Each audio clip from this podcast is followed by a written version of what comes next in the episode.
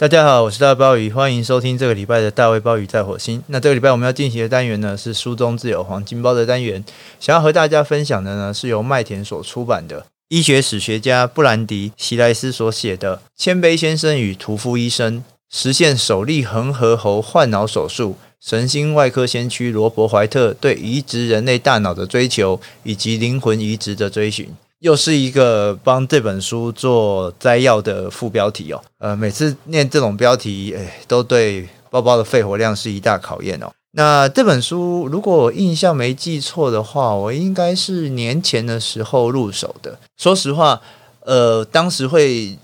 二话不说就买这本书，然后心里想说把它当做过年时候囤来阅读的书籍。原因也真的就是一个有点猎奇的出发，因为这样的换脑手术，而且是个真实实践过的案例，这个主题本身我觉得就还蛮吸引人的。在书还没有入手之前哦，关于这样的换脑手术这个主题，包括那时候第一个联想到的，当然就是呃，对我们这个时代来说，可以是影响非常深远的一个科幻的影视系列《X 档案》，它的电影版的第二集，我要相信。那这个《X 档案》第二集，我要相信呢，在当时其实对于我们这种死忠的《X 档案》迷来说，或者说看《X 档案》长大的孩子来讲，呃，是一个还蛮意外的出现，因为它是在零八年的时候上映的，距离电影版的上一集《X 档案：征服未来》已经间隔了将近十年的时间。那在这十年之间，一直有谣传，呃，这两位探员穆德探员跟史考利探员会重新。再度携手的消息，一直就是迟迟没有下文哦。呃，虽然说我对这部电影的评价不差，但我也可以理解，这部电影大概就是真的是很主打 X 档案的始终的铁粉。它的整个铺陈的构造，再加上 X 档案的声势也已经没有在像九零年代末那个时候这么当红的情况底下，在当时的票房上面，确实是得到并不是很好的成绩。但是从 X 档案迷的角度来说，这一部电影，我认为它还是蛮认真的还原了 X 档案当时的氛围，而也一定的程度上面借由换脑的这个概念，将呃 X 档案那个一贯的阴郁的是真是假，充满各种阴谋论感受的那样的氛围哦，我觉得其实是有充分发挥到。那当时在入手这本书之前，我第一个想到的。当然，就是在《X 档案》，我要相信这部电影里面的设定。那等拿到书，然后在趁着过年年假期间把它翻完的时候，也才赫然发现说，这一本《谦卑先生与屠夫医生》的主人翁罗伯·怀特呢，在当年二零零八年的时候，曾经当过《X 档案》，我要相信这部电影的技术的顾问。在这一部可以说非常有点带有阴郁气质的《X 档案》，我要相信的电影里面。那样子的阴郁的特色，以及在整个剧情当中所呈现的对于这样换脑的器官移植的各式各样复杂的道德两难的讨论，都可以说是罗伯·怀特他一生职业生涯的某一种科技版、科幻版的一种缩影。所以回过头来说，当时在买这本书的时候。绝对是被他那一个曾经去换脑手术的这个概念，这样猎奇的感觉所吸引。但是当我把这本书看完的时候，我发现这本书真正吸引人的，不是在他那一个用来宣传的猎奇的部分，而是他对于一个在科学追求上面坚持不畏争议的科学家，他一生的一个非常平实的描写。书里面其实没有太多耸动的内容，而看到的是一个外科医生，他在行医的过程，他在研究的过程上面专注、努力不懈，追求真理、追求治疗进步的人生描绘。对，换句话说，当时是被猎奇所吸引，但是看完以后，其实是被这本书的平实所打动。那这本书的内容，呃，也就像它的副标题说的，它是一本关于罗伯·怀特的传记。他描述了，呃，罗伯·怀特他这位外科医生呢，他从出道开始就一直积极的在投入这样换脑的研究的过程。首先是他在冷战时期呢，投入了大量的时间、经费以及人力，然后以恒河猴为对象进行所谓的换脑的移植手术，然后并取得了一定的成功。而且在当时的冷战的氛围底下，罗伯·怀特他不只是在手术的实验设计以及成果上面，呃，不断的成长、不断的扩张，他也在这个过程里面学习到了一个科学家，呃，要怎么样和社会大众互动，吸引社会大众的注意，获得更多的资源的投入。所以，在这个书的第一个部分，我们可以看到，就是在那个冷战时期。呃，有一点点接近我们前面那些讨论过的，有一点光怪陆离式的科学的竞赛，很大的程度上，这样子冷战时期有点光怪陆离式的科学的竞赛，就帮这本书猎奇的部分呢定下了基础。但是罗伯怀特他并不是一个哗众取宠的人，而是他是一个非常一步一步平实的科学家。他对于整个实验的出发点，仍然是从一个脑外科医生的角度出发，尤其是他实际在行医的过程里面，执行过一万多次以上的脑部手术，呃，面临面对过各式各样的病人，也因为在面对这么多不同的病人的同时，让他深深的了解到，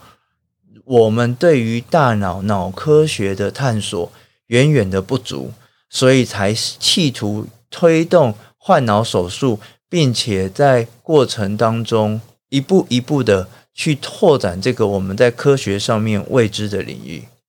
而为了要推动这样子的一个未知领域的前进，需要大量的财力、物力跟人力的资源。而为了要取得这样的资源，也让他知道和社会大众互动。吸引社会大众的注意，甚至得到社会大众的争论，都是能让他取得资源的某一种帮助。但是在这一个诉诸公众、取得注意的过程里面，也让他呢卷入了另外一个风暴。这大概也是在这本书后半段，呃，非常重要的一个主题，也就是他跟当时善待动物组织。在八零年代之间，各式各样的对抗。在一九八零年代呢，善待动物组织 PETA、PETA，他们当时呢花了很多的时间在指控美国的实验单位对于实验动物的虐待。然后这一些指控不只是书面上面、字纸上面的，而且也化作了一些呃激进的行动。那在这样的一个风波里面，用大量的恒河猴当做实验对象，尤其是进行换脑手术这种让人们觉得有一些荒诞不羁的实验的怀特医生，理所当然的就成为 PETA 他们重点的攻击对象之一。而 Robert White 这位医生呢，他也并不像一般的科学家，只想要息事宁人。他认为在这样的一个争议当中，可以凸显出。科学在研究上面的某一种纯粹的重要性和追求，所以他也勇于，甚至是说乐于出面去和 PETA 善待动物组织呢进行各式各样的辩论。这大概也成为后半部关于怀特一生非常重要的一个风波。从这两个可以说是罗伯怀特他一生前期跟后期两个重大的事件，我们就可以看出这本书的原来的书名。谦卑先生与屠夫医生，Mr. Humble and Dr. Butcher，这个书名它那个巧妙的寓意，呃，谦卑先生是呃 Robert White 一度帮自己取的一个绰号，也就是说他的自称叫做谦卑先生。那他确实是用一个面对真理的一个谦卑的实验者、科学家的态度，去面对他整个职业生涯一路过来，不管是呃换脑的实验的进行。或者是他执医的过程里面所面对各式各样的病患，乃是最后他之所以和 PETA 这个善待动物协会组织之间种种的辩论，都是出于某一种面对真理的谦卑。而事实上，他也是一个非常虔诚的教徒，在这一个探索大脑、探索这个可以说是灵魂居所的过程当中，在这个看似可以说是非常科学的、非常可能去人性化，甚至在帮猴子换脑这样，可能是有点近乎不人道的冷酷无情的手术和实验当中，我们看到了充满信仰，然后对真理保持着谦卑和好奇的一个研究者。但是同时，我们也可以看到这个屠夫医生，这个当时善待动物组织。给予 Robert White 的一个称号，他确实也在同时做着一个可以说是非常能写的、不可思议、非常猎奇，而且甚至会冲击到人类社会各式各样道德和伦理的一个科学的实验。罗伯·怀特的一生，他当然是一个平时的科学家的一生，但他的一生。真正吸引人的，不只是他曾经进行过这么一个猎奇的手术的实验和科学的假设，他最吸引人的其实是那一个科学研究的过程当中那种无时无刻都存在的紧张的张力。那个张力就是科学的进步和科学在这个追求进步过程当中所要付出的代价。在这个成果和后果之间所形成的某一种拉拔和对抗，所以这本书虽然它包装成好像是一个在讲一个疯狂科学家所进行的科学怪人式实验的一本猎奇的书籍，但更多的我们是看到借由一位这样内心充满谦卑，但对科学又充满坚持的一位科学家。他一生所经过各式各样张力的过程，去呈现出我们今日在科学世界前沿所面对的一种共通的样貌。也就是说，Robert White 他的实验当然很特别，一定的程度上可以当做特例。但是，Robert White 他人生所经过的各式各样的争议，在各个不同时期所面对的那些对立，又是整个科学研究者或是在各个实验室里面都会面临的普遍的处境。也因此，当我们读完这本书，我们并不只是在阅读一个不可思议的故事，而是一个立基在现实上面。一个可以让我们更进一步去思索、去反省、去理解当下在科技最前沿科学家们所面对的处境。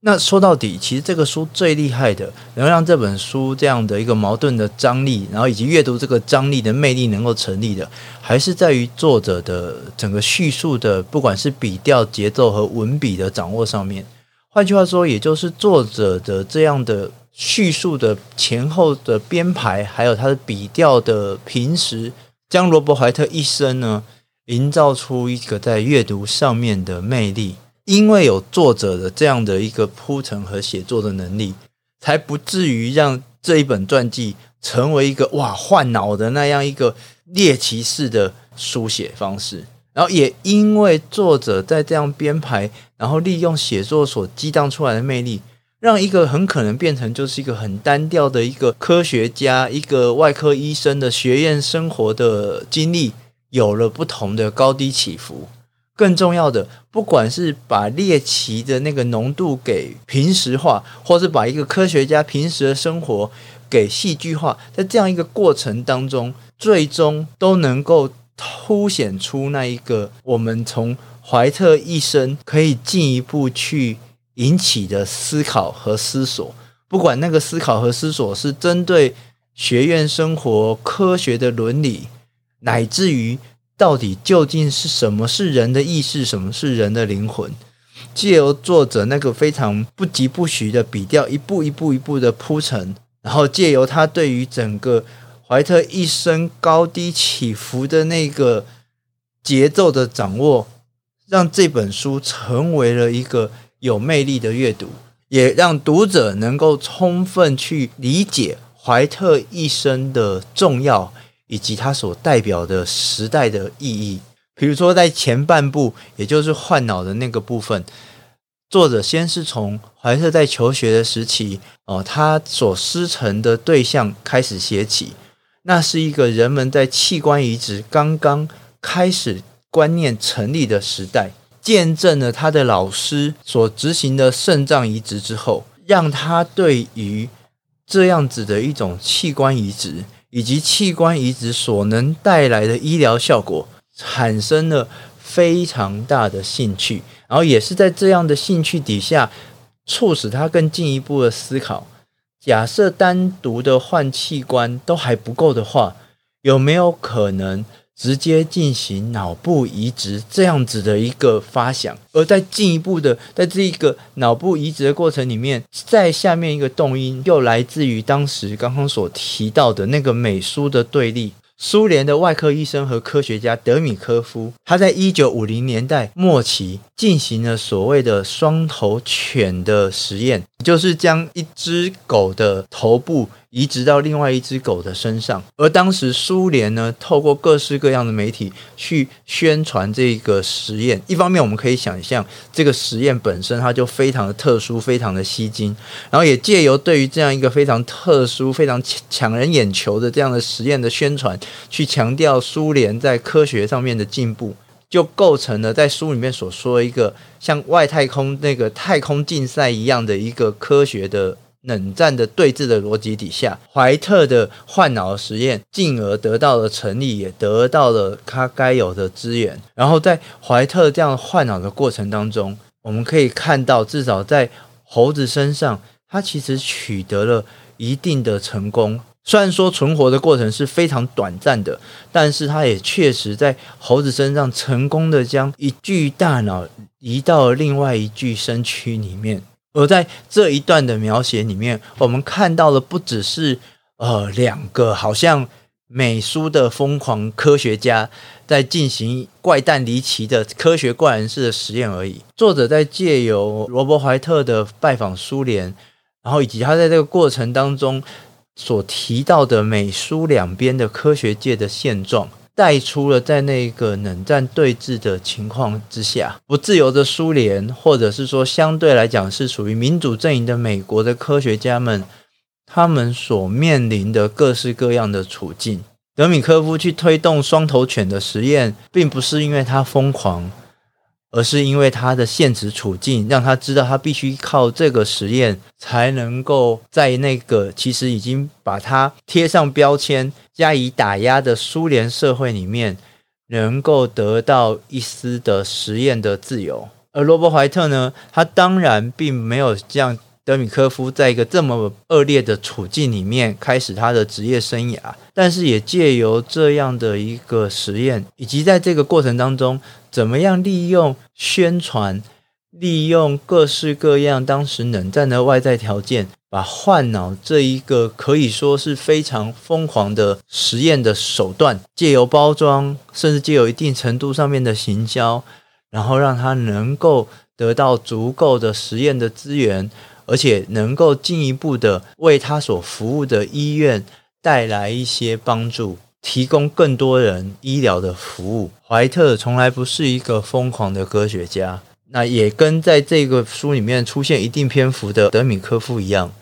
他们都是在现实社会、在现实的处境之下追求真理的人，试图想要去挖掘、探讨人类未知的疆界。这一个换脑的手术，很快的，当然就引起了媒体的关注。而这当然也是像刚刚说的，也是怀特的有意为之。而当这样一个换脑的手术经由媒体的报道摊在世人之前，很快的就进入这本书的后半段的主题，也就是它就激起了所谓动物保护组织的重视，然后也激起了人们对于灵魂的思考。而这一个关于灵魂，也就是到底人到什么样子的状态底下才能被视为死亡的概念，可以说是在这本书里面一个看似插曲，但是非常重要的部分。因为我们老实说，虽然说罗伯怀特在猴子的大脑移植上面取得一定的成功，但它其实是非常短暂的，而且这样的一个成功呢，一直受限于经费以及一些道德上面的标准，难以推进。事实上，在这个书的后半段就有提到，在二十世纪末，其实怀特是确实有一度想要进行人体的实验，也就是以人为对象进行换脑的实验。但是因为在当时呢，美国这边虽然说有足够的金钱和资源，但是美国这边没有人愿意去推动、去鼓励、去赞助这样的一个实验。那俄国那边呢？呃，他们也许还是有人对这样的一个换脑的实验呢，相对美国来说更为激进一点，更为极端一点。然后有一些单位表达出兴趣，但是在当时冷战解体之后，苏联又没有足够的金钱和资源，所以简单来讲，怀特他一生在，当然他有很多对于医学的突破，很多实验的尝试，以及一些预设，后来都被证明了。在这个领域里面，确实是走得非常前面，可以视为某一种先驱。但是，它实际上面为人类所带来，呃，可能是最重要的医学的贡献，也就是他在脑科学的研究上面，对于脑死这件事情的认定和推波助澜，也是借由他在大脑的这个领域里面不断的钻研，然后以其他试图去和像宗教领袖教宗对话。让人们逐渐的接受脑死的概念，而一旦脑死的概念成立，也让其本来那个他所刚开始他医学生涯起点的那个器官移植，可以得到更进一步的推动。这虽然是书中占的篇幅不大的一个插曲，但很可能是这一位同时是一位虔诚宗教信仰者的谦卑先生。和进行冷酷残酷实验的屠夫医生，这两种张力之间，对于脑死的认定，可能是他这一生对于人类医疗上面最直接也最大的贡献之一。那这一本书最后，也就是可以说是后半段的怀特一生最重要的，当然是和佩塔的一个对抗。那这里面呢，呃，有很多他们激烈交锋的，尤其是在论辩的一些记录。那倒不是说谁对谁错的问题，那因为我觉得，对于比如说关于实验动物的天赋的权利，以及这样一个天赋的权利会不会造成科学推动的阻碍，要在拿捏什么情况的标准，才能够让每个方面都能够得到满意，我觉得那是一个非常复杂的问题，也不是这本书想要处理的。但是在于这一个整个论辩的过程当中，怀特所呈现出来的那个样貌、那个态度，其实就是一个。科学追求者的一个样貌，也就是为什么他会去扮演所谓被形容为屠夫医生的角色。那一些看似疯狂，那一些看似可能不人道的一些实验的行为，追根究底，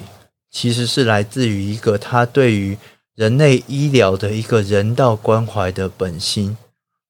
在那样一个跟佩佩塔对抗的一个。场合里面，